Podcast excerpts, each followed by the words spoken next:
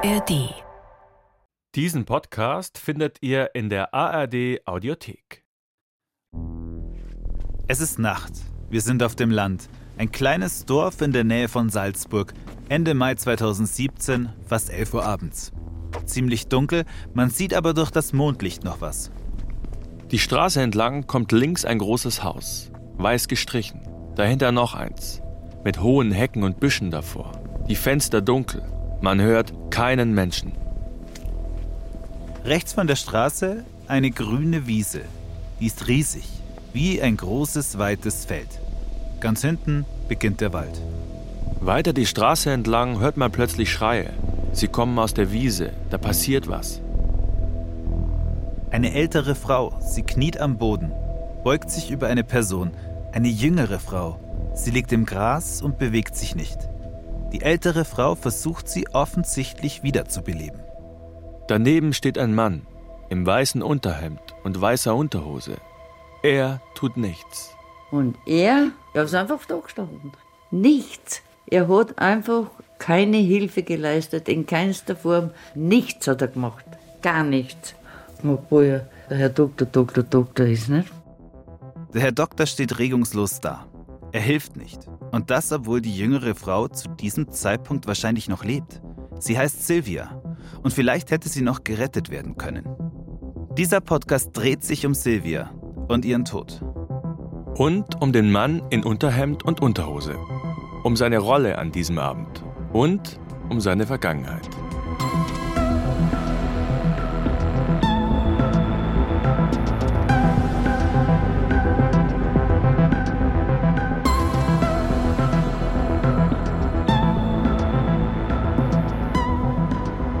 Dr. Red Bull. Ein Podcast über einen rätselhaften Todesfall und die dunkle Seite des Spitzensports. Folge 1. Der macht mich kaputt. Ich bin Sebastian Krause. Und ich bin Kilian Medele.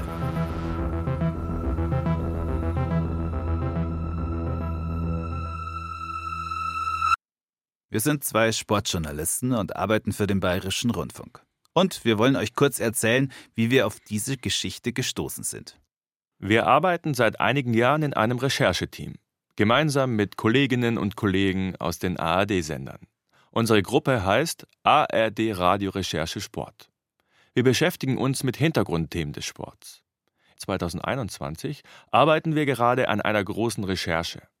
Es geht um einen der größten und umstrittensten Sportkonzerne der Welt, um Red Bull. Bei unserer Arbeit stoßen wir eines Tages auf einen Artikel über den Vorfall in der Wiese. Denn dieser Fall spielt anscheinend im Umfeld von Red Bull. Erschienen ist der Artikel in der österreichischen Tageszeitung Der Standard. Geschrieben hat ihn Johann Skocek. Die Überschrift Ein Streit, ein Todesfall, ein Fehlurteil. Die Geschichte packt uns sofort. Wir wollen der Sache auf den Grund gehen. Denn der Artikel steckt voller Hinweise, dass in diesem Fall der falsche Mann beschuldigt und verurteilt wurde. Zu diesem Zeitpunkt gibt es auch nur diesen einen ausführlichen Artikel zu dem Fall. Immerhin, wir kennen den Autor Johann Skocek beide schon ein bisschen länger. Er schickt uns eine Sprachnachricht. Hallo Kilian, hallo Sebastian. Ich bin froh und erleichtert, mit euch diese Geschichte recherchieren zu können. Johann ist einer der wenigen, die seit Jahren über Missstände im österreichischen Sport berichten. Ein Reporter alter Schule, der sich tief in die Geschichten eingräbt und nicht locker lässt. Wir hoffen durch unsere Recherchen einiges ans Licht zu bringen. Ähm, wir gehen diesen Sachen nach. Es gibt Indizien, viele Leute sprechen mit uns. Wir werden sehen. Eigentlich ist Johann schon pensioniert. Trotzdem sagt er sofort zu, mit uns zusammenzuarbeiten. Er nimmt uns auch mit zu unserer ersten Anlaufstelle, zu der Frau, die damals in der Wiese neben Silvia gekniet ist. Ihre Mutter Maria. Inzwischen ist es Sommer 2022 und wir sind mit dem Auto auf dem Weg zu Maria. Sie wohnt in einem Vorort von Salzburg. Während wir zu ihr fahren, denken wir darüber nach, was uns erwartet. Johann meint, Maria sei noch ziemlich fit für ihr Alter. Wir hoffen, dass sie uns mehr darüber erzählen kann, was an dem Abend in der Wiese passiert ist. Wir kommen an. Maria wohnt in Seekirchen bei Salzburg. Ein einfaches Gebäude mit mehreren Wohnungen. Sie empfängt uns an der Tür. Hallo. Grüß Gott. Sebastian. Hallo. Sebastian Krause. Maria Wintersteller ist fast 80. Eine kleine, rüstige Dame. Lange, grauschwarze Haare, die Augen geschminkt. Die Wohnung ist klein. Ein enger Flur. Rechts geht's in die Küche. Auf dem Tisch steht ein Kuchen. Den hat sie extra für uns gebacken. Im Wohnzimmer braun-beiges Sofa, gehäkelte Kissenbezüge, Figuren, alte Krüge. Ich denk mir gleich, hier sieht's genauso aus wie bei meiner Oma. Glaubst du nicht über den Pepper? Den Hund habt ihr noch gar nicht gesehen. Ein kleiner Hund kommt angewackelt. Bepperl, ein Mischling. Der wird bald 17,5 Jahre. Oh, Und der ist von meiner Silber. Schau, da ist er. Da, der Bepperl. Er sieht nichts mehr, er hört nichts mehr. Er sieht ein bisschen zerzaust aus. Und schon ziemlich alt. Dann können wir sagen, was wir wollen, er folgt sowieso nicht. Früher war Bepperl nicht Marias Hund, sondern der von ihrer Tochter. Der ist von Aber der Silvia. Das ist der Bepperl von meiner Silvia. Ah. Okay? Und du gehst jetzt auf dein Platz. Im Nebenzimmer hat sie auf einer kleinen Kommode eine Art Altar für Silvia aufgebaut. Zwei Urlaubsfotos von Silvia im Bilderrahmen. Drumherum ein Holzherz. Mit der Aufschrift Ich denke an dich. Eine Marienfigur mit Jesuskind, Kerzen, Engel. Ist doch nett, oder? Ja? Kriegt sie mal Busse auf Nacht, mein Silvia? Maria küsst eins der Fotos. Tatsächlich hängen überall Fotos von Silvia. Auf einem ist sie ein kleines Mädchen im weißen Kommunionskleid mit Kerze in der Hand. Auf einem anderen ist sie schon erwachsen, hat einen großen Hut auf und lacht in die Kamera. So will Silvias Mutter ihre Tochter in Erinnerung behalten. Sie sagt, Silvia hatte einen harten Job als Krankenpflegerin. Nach der Arbeit hat sie gerne mal gefeiert. Karaoke-Bar, Oldies-Abend, da ist sie gerne hingegangen. Holo Trio und Gaudi, ja, zum Burmeisterbär. Es ist uns ein bisschen unangenehm, als wir sie bitten, sich nochmal zu erinnern an die Nacht im Mai 2017. Maria sitzt auf dem Sofa und erzählt, nach vorne gebeugt, die Hände im Schoß gefaltet, ein Papiertaschentuch in der Hand. Sie spricht darüber, wie der Abend abgelaufen ist, erinnert sich, dass sie einen Anruf bekommen hat von dem Lebensgefährten ihrer Silvia. Da ist es etwa 21.30 Uhr. Im Fernsehen läuft Bauer sucht Frau. Ja, es hat einfach ganz normal alles gewirkt, muss ich sagen, ja. Bis dann am Abend eben der angerufen hat, was mich ja schon gewundert hat. Und dann denke ich mir, warum er jetzt anruft und hat gesagt, äh, er weiß sich nicht mehr zu helfen, äh, die Silvia, die nimmt Tabletten und trinkt Alkohol. Und dann habe ich gehört, wie er sagt, geh zum Telefon, es ist deine Mutter, hat er gesagt. Und daraufhin ist die Silvia zum Telefon gekommen. Mama, ich kann nicht mehr, der macht mich kaputt. Als sie das hört, kriegt Maria Angst. Sie fragt sich, was da los ist. Streit zwischen Silvia und ihrem Lebensgefährten gab es öfter, sagt sie. Aber es beunruhigt sie, als sie das mit den Tabletten hört. Maria weiß nach dem Telefonat, sie muss jetzt unbedingt zu Silvia. Aber wie? Selbst hat sie kein Auto. Also ruft sie einen befreundeten Taxifahrer an. Der war den ganzen Tag im Dienst, ist fast schon im Feierabend, geht aber trotzdem ans Handy. Toni, bitte, ich brauche dich ganz schnell. Meine Tochter will sich was antun. Ja? Und wir müssen nach äh, Mödelham fahren. Dann sage ich, Maria, ist in Ordnung, ich bin in drei Minuten bei dir. Toni, der Taxifahrer, heißt eigentlich Anton Herzog. Merkt euch den. Der wird noch wichtig. Den Toni kennen Sie dort in der Gegend alle. Den kannst du jederzeit anrufen. Der ist quasi Tag und Nacht bereit, die Leute abzuholen und irgendwo hinzubringen.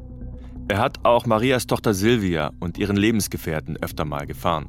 Und irgendwann einmal hat die Maria noch erzählt, oh, ich habe einen Dachsler, äh, einen ganz lieben Dachsler und, und wenn es einmal Taxi braucht ihr zwei. Wenn es irgendwo auf Urlaub fahrt oder so, nachher könnt ihr den anrufen. Und so habe ich nachher die Silvia kennengelernt. An diesem Abend braucht Maria den Toni, damit er sie zu ihrer Tochter fährt. Er war zu jeder Tages- und Nachtzeit bereit. Und der Herr Herzog hat zu mir gesagt, Maria, ich bin jetzt gleich bei dir, weil ich bin zufällig ganz in der Nähe. Toni ist nach wenigen Minuten da. Sein Taxi ein kleiner silberner Mercedes. Maria steigt ein und die beiden machen sich auf den Weg durch die Nacht.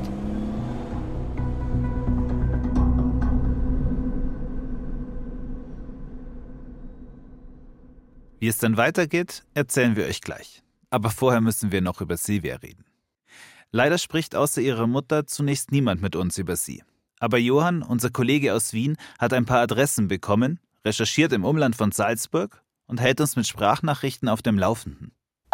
Hallo Jungs, ähm, ich bin gerade im Holznerhof in Eugendorf und jetzt im Moment hat schon die erste äh, Kontaktperson das versprochene Interview abgesagt. Es scheint so zu sein, dass äh, die Leute doch mehr Angst haben, mehr Bedenken haben, äh, über Silvia Wintersteller zu erzählen, als ich mir gedacht habe. Immerhin, eine anonyme Quelle versorgt uns mit Informationen und Dokumenten zu dem Fall. Wir bekommen die Polizei- und Gerichtsakten über die Nacht. Wer wann wie verhört wurde. Alles sorgfältig abfotografiert und in digitale Ordner gepackt. Richtig viel Material. In den Unterlagen stoßen wir irgendwann auf eine Person, die uns vielleicht mehr erzählen kann. Ein Ex-Freund von Silvia. Laut den Akten ruft sie ihn an dem Abend im Mai 2017 nach dem Telefongespräch mit ihrer Mutter an. Da ist es kurz nach 22 Uhr. Bitte, bitte hol mich ab, hol mich, soll sie da gesagt haben. Und sie hätte am Telefon weinerlich gewirkt und geschluchzt. So sagt der Ex-Freund später in der Zeugenvernehmung. Und im Hintergrund will er einen Mann mit deutschem Akzent gehört haben. Der hätte gesagt, dass er nicht zu kommen brauche. Sie hätten nur einen Streit. Und damit war es für den Ex-Freund offensichtlich erledigt. Vorbeigekommen ist er jedenfalls nicht. Auch ihn hat Johann versucht zu erreichen. Ich habe den mittlerweile ähm, erreicht und er hat mir aber kurz auf meine Fragen gesagt, also er will mit dieser Geschichte nichts mehr zu tun haben, er will das ruhen lassen und äh, das war's, tschüss und auf Wiedersehen und, und hat aufgelegt, ja. Diese Spur ist also eine Sackgasse. Leider. Eine ziemliche Enttäuschung für uns. Der Ex-Freund hätte uns bestimmt noch einiges erzählen können. Über den Anruf, aber auch über Silvias Leben. Es dauert ein paar Wochen, bis endlich wieder was vorwärts geht bis plötzlich die Nachricht kommt, ein ehemaliger Arbeitskollege von Silvia erklärt sich bereit, mit uns zu sprechen. Wir treffen ihn zusammen mit Johann in einem Café in Eugendorf, im Umland von Salzburg. Fritz Helminger hat einige Jahre mit Silvia zusammengearbeitet und war gut mit ihr befreundet. Das Café ist mehr eine Bäckerei mit einigen Tischen. Auf einer Theke steht ein Mini-Kühlschrank voll mit Red Bull-Dosen. An der Theke links vorbei nach hinten sind Tische frei. Da setzen wir uns hin. Ich würde einen Cappuccino nehmen. Einen Kaffee nehmen. Cappuccino. Du, was ist ein ganz normaler Kaffee? also ein längerer. Fritz Helmingers Laune ist richtig gut. Er kommt aus den Flitterwochen. Danke. Unser Kollege aus Österreich hatte vor unserem Treffen mit Fritz telefoniert und gemeint, Fritz hätte eine Zeit lang eine Beziehung mit Silvia gehabt. Und wie war Ihre Verbindung? Also Johann hat gemeint, Sie waren auch zusammen mit äh, der Silvia eine Weile? Zusammen war ein bisschen äh, weit hergeholt, aber ein bisschen so gekeckelt haben wir uns schon. Schäffelein hat es wieder gesagt, reg dich nicht so auf und so, das haben wir schon gehabt. Gell? Und du hast mit ihr alles reden können. Gell? War Frau, Mann, Freundschaft, kann man da sagen. Also da hat es nichts Sexuelles gegeben oder so, oder Busse, Busse, aber ich habe relativ von, von, ihr gewusst und sie von mir, wie es uns so geht. Und, und da haben wir uns schon austauscht. Die beiden waren also eher Freunde. Aber Silvia war schon so etwas wie eine Lieblingskollegin von Fritz. Denn sie hat ihren Job richtig gerne gemacht. Und vor allem richtig gut. Also, wenn die Silvia in Dienst gekommen ist, das hat eine gewisse Ruhe in die Station getragen. Am Anfang sprechen wir über seine und Silvias Arbeit in einer Klinik in Salzburg. Dieser Job hatte es in sich, denn das war kein normales Krankenhaus, sondern eine forensische Abteilung. Die Patienten psychisch kranke Straftäter. Schwerpunkt, in Österreich sagt man für psychisch abnorme Rechtsbrecher, an der Station haben wir gearbeitet miteinander. Äh, das ist wirklich viel. Du hast Pyromanen, du hast, hast Kinderschänder, sogenannte, nicht? und sexuelle Triebtäter in der Klinik. Die Patienten sind hinter einer geschlossenen Glastür. Es gelten besondere Sicherheitsmaßnahmen. Ein Pfleger oder eine Schwester geht da jetzt nicht allein in die Bereiche rein, weil es nicht ohne war. Die sind oft so aggressiv, dass sie einmal gegen eine Wand laufen und, und da muss man halt dann einschreiten. Und das kann schon einmal körperlich sehr robust sein. Einmal fliegt das Speisetablett durch, durch den Raum, ein anderes Mal, ein anderes Mal boxt er wer auf die Schulter gell? Oder, oder will mit dir wirklich eine Rauferei anfangen. Das gibt es dort alles, also, also ganz gemischt.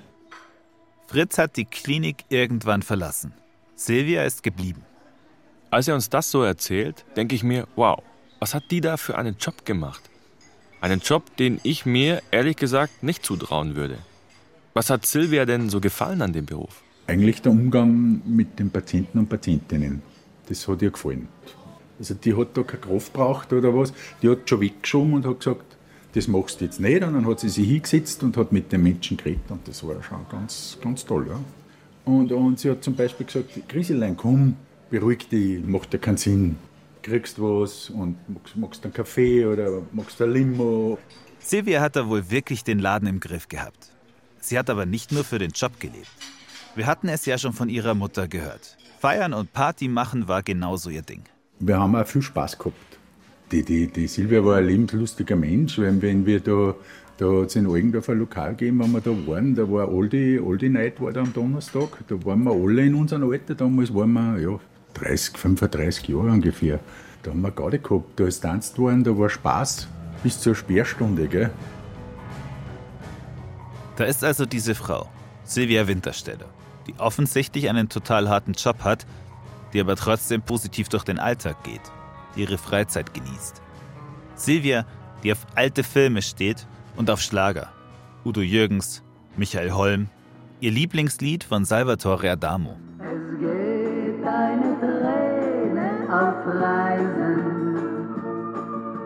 Aber für diese Frau ändert sich auf einmal alles. 2010 lernt Silvia einen Mann kennen auf einer Feier mit Kolleginnen in einem Steakhouse. Und da ist ein Steakhouse und da haben sie eine Feier gehabt. Jetzt weiß ich nicht, für eine Krankenschwester, entweder eine Scheidung oder irgendwo so Gaudi. Halt. Und da haben sie einen Gaudi gehabt und da ist er gekommen. Hat sofort eine Flasche Sekt dort hinterlassen und noch eine. Und so haben sie sich kennengelernt. Also, Silvia feiert mit ihrem Team im Steakhouse. Da kommt ein Mann zu ihnen an den Tisch und spendiert der Runde zwei Flaschen Sekt. Der Mann stellt sich vor, Bernd Pansold heißt er. Er ist älter als sie, 68 Jahre. Silvia ist zu diesem Zeitpunkt 45. Mehr als 20 Jahre Unterschied. Aber irgendwas gefällt ihr an ihm. Wir wissen nicht genau, wann und wie Silvia und der Mann zusammengekommen sind. Jedenfalls erzählt sie ihrem Kollegen Fritz schon kurze Zeit später von ihrem neuen Freund. Sie hat mir gesagt, sie hat mich gefragt, sie hat, sie hat einen älteren Herrn kennengelernt, was, was ich dazu sage, wenn, wenn der ein bisschen älter ist. Und ich habe dann gesagt, naja, nicht so tragisch, wenn, wenn du den magst und er die mag. Silvias neuer Freund zeigt sich nicht nur an dem ersten Abend in dem Steakhouse so spendabel, er verwöhnt seine neue Freundin und sie genießt das auch und erzählt Fritz von ihrem neuen Lebensstil. Sie hat gesagt, wo sie überall gewohnt haben, in den schönsten Hotels. Ich glaube, in Florenz waren sie, Barcelona, überall, wo man halt so hinkommt, von Salzburg aus. Und, und er hat schon sehr verwöhnt und das hat ihr auch gefallen. Das hat ihr ganz sicher gefallen. So hat sie auch gesagt. Wir waren auch, wir waren auch essen am Golfplatz in Hendorf. Hat uns alle zwei eingeladen. Das war total egal, was das kostet. Ja, sie war natürlich da äh, voller Freude, weil es, ich sag da was, ich schaue in eine Auslage rein, sagst du, das ist schön. Willst du das haben? Hat schon gehabt auch. Es hat ja alles eine Begeisterung hervorgerufen, muss ich sagen. Aber es hat halt nicht ewig angedauert. Warum sich Silvias neuer Freund das alles leisten kann, die Reisen, die Abendessen, die Geschenke, das hat einen Grund. Es liegt daran, dass er nicht irgendwer ist. Und er arbeitet auch nicht für irgendeine Firma. Aber das weiß am Anfang niemand so richtig. Auch Toni der Taxler nicht. Immerhin ein Freund von Silvias Mutter Maria. Ich habe nur gewusst, dass die Silvia Krankenschwester ist und dass der Pansold der Arzt ist. Ich habe mir gedacht, dass der Pansold ein Arzt ist in dem Krankenhaus, wo die Silvia arbeitet. Ich habe das nicht gewusst, dass der, dass der bei Red Bull arbeitet. Silvias neuer Freund Bernd Pansold ist Sportarzt. Und zwar bei einem der wichtigsten Sportkonzerne der Welt, bei Red Bull. Und er ist einer der erfolgreichsten und gleichzeitig umstrittensten Sportärzte überhaupt. Er hat die großen Stars betreut. Skistar Hermann Mayer zum Beispiel. Sebastian Vettel, den mehrmaligen Formel-1-Weltmeister. Sebastian Vettel, you are the world champion! The world champion, well done, enjoy it! Er hat auch Felix Baumgartner betreut. Ihr erinnert euch vielleicht. Der Typ, der aus fast 40 Kilometern Höhe mit dem Fallschirm gesprungen ist. Aber in der Lebensgeschichte von Bernd Pansold, da gibt es nicht nur Siege und Erfolge. Da gibt es eine dunkle Seite und Anschuldigungen und Gerüchte, die ihn von Station zu Station verfolgen. Wir werden tief mit euch eintauchen in seine Vergangenheit. Aber seltsamerweise hat das seiner Karriere kaum geschadet. Für ihn ging es fast immer nur bergauf. Als Silvia Bernd Pansold 2010 kennenlernt, ist er auf dem Gipfel. Als Sportarzt von Red Bull hat er zum Beispiel in Salzburg im Fußballstadion Zugang zur VIP-Lounge. Dahin kann er auch andere einladen. Zum Beispiel Silvias Kollegen Fritz Hemminger. Der wundert sich, als er plötzlich von Pansold kontaktiert wird und der ihn ins Fußballstadion mitnimmt. Wir sind ins Stadion gefahren, haben uns ein Match angeschaut. Auf der FIP-Tribüne ein Match angeschaut miteinander und ja, es war schon ein Erlebnis für mich. Ja, freilich, da gibt sie Red Bull die Hand. ja, von Formel-1-Fahrer, Skispringer, Herrn Bansold hat schon jeder kennt und begrüßt. In ja. positiver Art und Weise. Gell? Also alle, die mit Red Bull halt zu tun haben. Das war, das war schon eine schöne Geschichte mit dem Stadion. Aber schon bald kommt es Fritz so vor, als habe Pansold ihn mit Hintergedanken ins Stadion eingeladen. Er will Informationen über Silvia. Dass halt ein Mensch, ein Mensch einmal dann fragt, wie ist meine, meine Partnerin und so und wie lange kennst du das, das ist auch legitim, nicht? bis zu einem gewissen Grad. Aber wenn es dann über ein gewisses Maß hinausgeht und das immer wieder ist, dann finde ich es nicht gesund. Dass Pansold ständig nachfragt, nervt ihn. Und Fritz Helminger beschließt, sich nicht mehr mit ihm zu treffen. Auch Silvias Mutter Maria merkt bald, dass der neue Freund ihrer Tochter auch eine andere Seite hat. Wenn es Nachtdienst gehabt hat, hat er auch schon wieder eine telefoniert, ob sie überhaupt drin ist. Es war entsetzlich. Sie war kein freier Mensch mehr. Bald hat Silvia außerhalb ihrer Arbeit kaum mehr Kontakt mit Kolleginnen und Kollegen, weil Bernd Pansold es nicht will, sagt Maria. Und da hat sie auch mit ihren Freunden nichts mehr abgespielt. Sie hat so viele Freunde gehabt. Sie war ja so lustig und viel fort und Gaudi halt. Aber es hat sich alles aufgehört. Maria richtet sich auf. Sie wird wütend, wenn sie über Pansold erzählt. Mit der ewigen, ewigen, ewigen Eifersucht Sie hat immer nur Vorwürfe gekriegt. Und mit dem hast du gevögelt und das hast du gemacht und dort. Und er hat sie nur immer wie so ein Schnallen hingestellt, weißt du. Silvia Wintersteller aber bleibt an Pansolds Seite und lernt tatsächlich die ganz große Prominenz kennen. Bernd Pansolds Boss, Dietrich Matteschitz, Red Bull-Gründer und Multimilliardär. Weiße Haare, braun gebrannt, schillernd, wie ein Hollywood-Star. Er hat Pansold persönlich zu Red Bull geholt, weil der seine Sportler noch erfolgreicher machen sollte. Und Erfolg hat Mateschitz mit Red Bull allemal. Das Unternehmen hat seinen Sitz im Umland von Salzburg. Manche sagen dazu auch Red Bull Land. Das Headquarter in Fuschel am See sieht irre aus. Ein riesiger Glaspalast in einen See gebaut. Wie die Festung eines Bösewichts in einem James Bond-Film. Und Dietrich Mateschitz, der ist auch mindestens so reich wie ein James Bond-Bösewicht. Bis zu seinem Tod 2022 war Mateschitz der reichste Mann Österreichs und laut Forbes unter den Top 60 weltweit. Und manchmal macht er mit seinem Reichtum auch Sachen, die kommen normalerweise nur in Hollywood vor. Zumindest muss sich Silvia gefühlt haben, als wäre sie in einem Film gelandet, als Mateschitz sie auf einmal mit einer großen Geste überrascht. Nach allem, was wir wissen, hat er sie erst einmal getroffen. Da tut er etwas, das wirklich verblüffend ist. Er schenkt ihr ein Haus. Silvias Mutter erinnert sich noch genau an das Gespräch mit ihrer Tochter. Ja, die Silvia ist gekommen, sagt, Mama, stell dir vor, der Herr Mattisch, jetzt hat mir das Haus vermacht. Ich sage, das gibt's ja nicht. Na, ich auch nicht, ich verstehe es auch nicht. Mit Geld, auf alle Fälle, mir gehört das Haus jetzt. Aber ich denke, das kann es jetzt nicht sein. Sie hat es ja selber nicht geglaubt. Es ist kein normales Haus. Eher eine Villa. Großer Garten, der Rasen perfekt gepflegt, die Büsche geschnitten. Maria erinnert sich. wie sie einmal bei ihrer Tochter zu Besuch war. Ja, es war nur Luxusbur, da kommt man rein, ihr könnt euch das gar nicht vorstellen, wie das eingerichtet war. Mit allem Möglichsten, Teuersten. Allein schon der, Bar, also der Garten ist ja wie ein Park mit lauter schönen Figuren, kostet ja alles noch. Der Schenkungsvertrag liegt uns vor. Er ist vom März 2016. Darin heißt es, der Wert des Hauses beträgt 943.000 Euro. Fast eine Million. Und ganz unten die Unterschriften von Dietrich Mateschitz und Silvia Wintersteller. Wieso schenkt Red Bull-Gründer Dietrich Mateschitz Silvia Wintersteller ein Haus? Er kennt sie ja kaum. Und wie fand das ihr eifersüchtiger Lebensgefährte Bernd Pansold? Eines ist auf jeden Fall sicher. Genau aus diesem von Mateschitz geschenktem Haus kommt am 31. Mai 2017 der Anruf.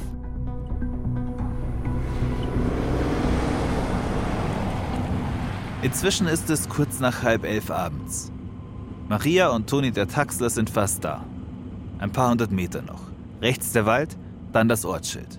Noch bevor sie das Haus erreichen, sehen sie schon vom Weiten eine Gestalt. Sie erkennen sie nicht gleich, aber dann ist ihnen klar, wer da steht. Er hatte ein weißes T-Shirt an, ein weißes Unterhemd, ja, äh, und eine weiße Unterhose, so eine halblange Unterhose. Wir kommen dorthin, steht der Herr Pansold auf der Straße. Der Mann in der Unterhose ist also tatsächlich Bernd Pansold, der berühmte Arzt von Red Bull. Wir, ich und die Maria, haben einfach nur geschaut, haben wir gedacht, was ist mit dem Mann los? Wieso rennt der mit Unterhose und Unterhemd auf der Straße herum? Toni hält an und Silvias Mutter steigt aus. Vor ihr steht Pansold, aber nichts zu sehen von ihrer Tochter. Und ich habe dann gesagt, wo ist denn Silvia, Silvia? Wo ist denn meine Silvia, wo ist denn Silvia? Die liegt da wohl in der Wiese. Die liegt da wohl in der Wiese. Es geht Richtung 23 Uhr und es ist ziemlich dunkel. Irgendwo in dieser Wiese ist Silvia verschwunden. Maria und Toni überlegen, wie können wir sie bloß finden. Die Wiese ist größer als das ganze Dorf. Von der Straße aus lässt sich das Gelände auch im Hellen kaum überblicken. Und dazu kommt, das Gras ist jetzt, Ende Mai, teilweise kniehoch. Maria und Toni fragen sich, was sie jetzt tun sollen. Und sie treffen eine folgenschwere Entscheidung. Sie stellen die Scheinwerfer auf Fernlicht und fahren mit dem Taxi in die Wiese.